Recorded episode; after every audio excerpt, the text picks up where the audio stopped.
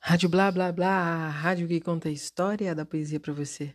E essa é aos que estão adormecidos num dia, no, de uma noite qualquer, de um dia qualquer, de uma semana qualquer do passado 2015, 2014. Eu estava na escola MF Presidente Kennedy e estava com alunos do EJA do nono ano.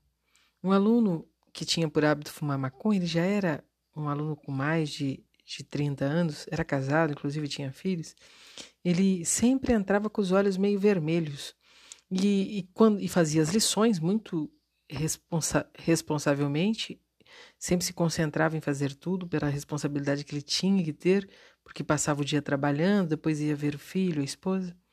E às vezes ele chegava para me pedir apoio, ajuda para fazer os exercícios para corrigir. E um dia ele agachou na beira da mesa e olhou para mim e disse: Professora, aonde tudo já é mar. E ele falou isso e eu corrigi a atividade dele e saiu. E aí eu pensei, aonde tudo já é mar. Ah, anoitecem os adoecidos, moribundos de amar. Eu estava apaixonada, então escrevi. Aos que estão adormecidos, aonde tudo já é mar, anoitecem os adoecidos moribundos de amar de dores intensas, ainda que findas, que iniciam com o que mais nos acalenta, a espera que vai do tempo de ausência à presença, dos surpresos com a descoberta. Rádio Blá Blá Blá, a rádio que conta a história da poesia para você. E essa é aos que estão adormecidos num dia, no, de uma noite qualquer, de um dia qualquer, de uma semana qualquer do passado 2015. 2014. Eu estava na escola MF Presidente Kennedy e estava com alunos do EJA do nono ano.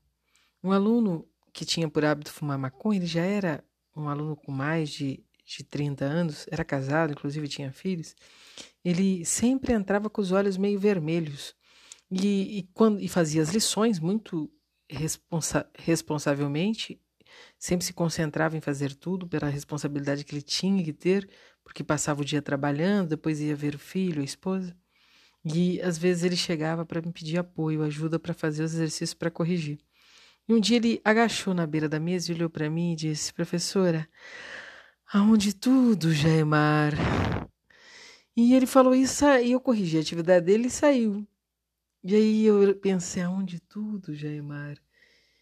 Ah, Anoitecem os adoecidos, moribundos de amar. Eu estava apaixonada, então escrevi.